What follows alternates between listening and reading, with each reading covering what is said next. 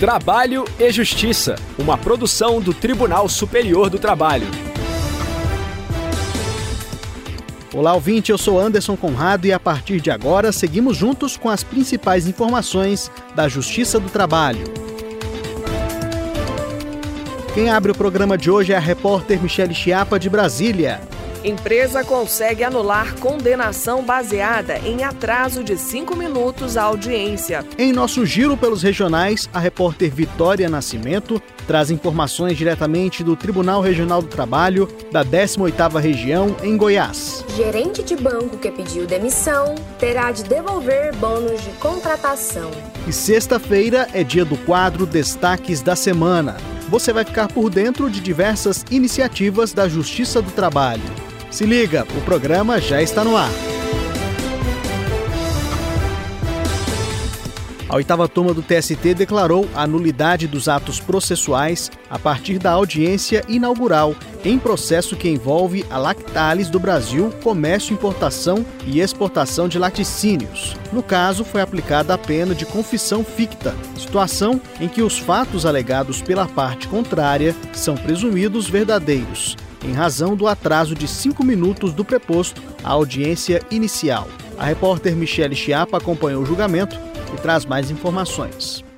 Uma promotora de vendas de Santo André, em São Paulo, ajuizou ação trabalhista contra a empregadora do ramo de laticínios. Só que no dia da audiência, o preposto da empresa atrasou cinco minutos. Ele alegou que demorou porque havia fila no elevador do prédio. Em primeiro grau foi decretada a revelia e por isso os pedidos foram concedidos parcialmente. Isso porque os fatos alegados pela trabalhadora foram tratados como verdadeiros. Mas o Tribunal Regional do Trabalho da Segunda Região em São Paulo afastou algumas parcelas da condenação e manteve a sentença quanto à revelia. Segundo o regional, não há amparo legal que autorize o atraso na audiência. O caso chegou ao Tribunal Superior do Trabalho. A relatora na oitava turma do TST, ministra Delaide Miranda Arantes, explicou que, embora a orientação jurisprudencial 245 da seção 1 de dissídios individuais do tribunal não admita nenhuma tolerância para o comparecimento à audiência, esse posicionamento deve ser relativizado quando o atraso é ínfimo e não tenha resultado em prejuízo processual. No caso, a ministra observou que o preposto chegou antes do início da fase instrutória e não havia sido produzido até então nenhum ato processual capaz de resultar na perda do direito de oferecer a resposta. Para a relatora, o juízo deve atender ao princípio da razoabilidade isso evita resultados jurídicos injustos, sobretudo diante dos princípios da informalidade e da simplicidade que orientam o processo do trabalho. Por isso, a ministra Delaide Miranda Arantes defendeu que a decisão regional deveria ser revista. Em que eu conheço do recurso de revista da reclamada por violação do artigo 555 da Constituição e o provimento é para reconhecer o cerceamento de defesa e declarar a nulidade dos atos processuais a partir da audiência inaugural e determinar o retorno dos autos à vara do trabalho de origem para prosseguimento do feito como entender de direito. Por maioria de votos, vencido, o ministro Agra Belmonte, a oitava turma, concluiu que houve cerceamento do direito de defesa. Diante disso, o processo deve retornar à vara de origem para prosseguimento do caso. Giro pela Justiça do Trabalho. Um caso que envolve o pagamento de bônus de contratação foi analisado pela Justiça do Trabalho em Goiás. A repórter Vitória Nascimento, diretamente do Tribunal Regional do Trabalho da 18ª Região, conta os detalhes pra gente. O juiz da oitava vara do trabalho de Goiânia condenou o trabalhador a devolver parte de quantia recebida como bônus de contratação. Inconformada, ela recorreu ao TRT de Goiás, que manteve a sentença.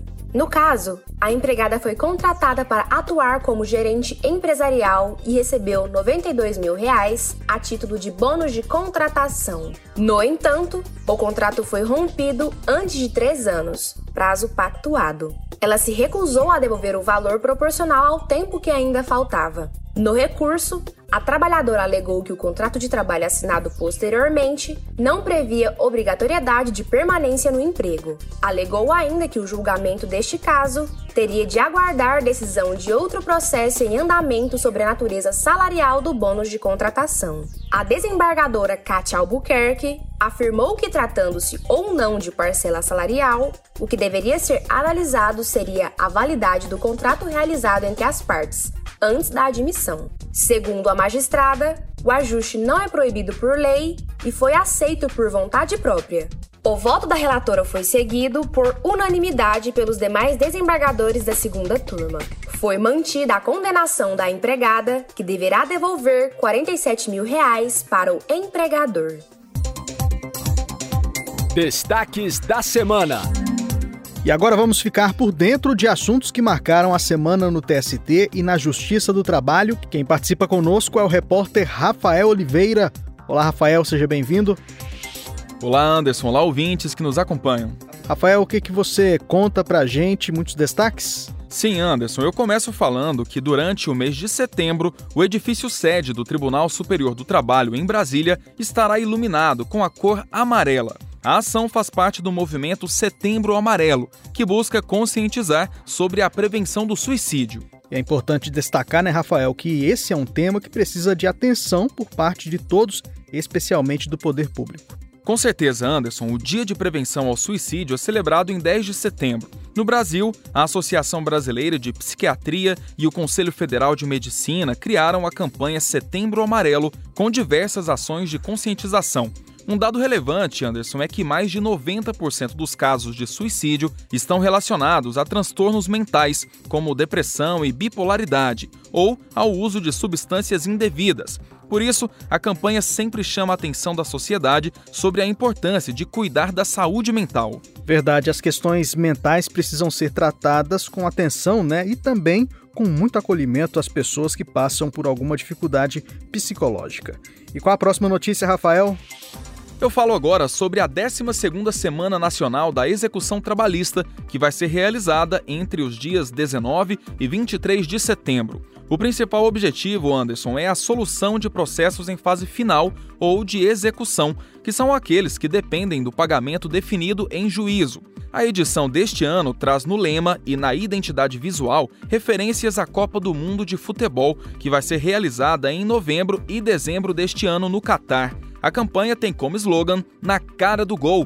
Vire o jogo e finalize seu processo. E como as pessoas podem participar, Rafael? Trabalhadores ou empresas que são partes em processos trabalhistas podem participar por meio de inscrição no Tribunal Regional do Trabalho mais próximo de sua região. Na edição do ano passado, a campanha foi organizada em conjunto com a Semana Nacional de Conciliação Trabalhista. Foram quase 67 mil pessoas atendidas e mais de 1 bilhão e 800 mil reais movimentados em processos na fase de execução. E mudando de assunto, fiquei sabendo que o presidente do TST conheceu um projeto de inclusão de jovens no mercado de trabalho. Conta mais pra gente, Rafael. Isso mesmo, Anderson. Integrantes do projeto Pescar foram recebidos no TST em Brasília. Eles apresentaram as ações realizadas em prol da inclusão de jovens entre 16 e 19 anos no mercado de trabalho. O projeto tem como objetivo proporcionar a qualificação profissional e o desenvolvimento pessoal de jovens em situação de vulnerabilidade social. Além do presidente do TST e do Conselho Superior da Justiça do Trabalho, ministro Emanuel Pereira, participaram do encontro o ministro Lélio Bentes e o ministro Evandro Valadão, que é o coordenador nacional do Programa de Combate ao Trabalho Infantil e de Estímulo à Aprendizagem da Justiça do Trabalho. E que tipo de qualificação esses jovens recebem, Rafael? além de formação técnica em informática, tecnologia, sustentabilidade, matemática financeira e logística, os estudantes recebem orientações sobre autoconhecimento e fortalecimento da saúde mental. O projeto Pescar é um programa de inclusão social realizado por meio de convênio com outras instituições, como o Tribunal Regional do Trabalho da Quarta Região no Rio Grande do Sul, o Ministério Público do Trabalho Gaúcho e a Ordem dos Advogados do Brasil do Estado. A iniciativa já formou mais de 100 jovens em situação de vulnerabilidade social no curso Iniciação Profissional em Serviços Administrativos e foi finalista do Prêmio Inovare em 2021. Bom, Anderson, esses são os destaques de hoje. Tá certo, Rafael. Muito obrigado pelas informações e até a próxima. Eu fico por aqui. Sugestões de reportagens podem ser enviadas para crtv.tst.jus.br. Lembro a você que todas as edições do programa estão disponíveis no Spotify e podem ser ouvidas pelo celular, computador ou via Bluetooth no carro. O trabalho E Justiça teve a apresentação de Anderson Conrado, edição de Liamara Mendes, produção de Milene Teixeira e Priscila Rossiter, colaboração dos estagiários Daiane Chaves e Jorge Agli, supervisão de Patrícia Rezende e trabalhos técnicos de Rafael Feitosa e Wesley Oliveira.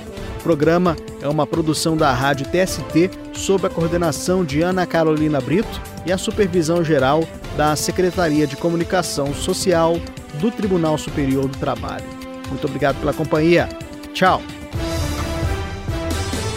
Trabalho e Justiça, uma produção do Tribunal Superior do Trabalho.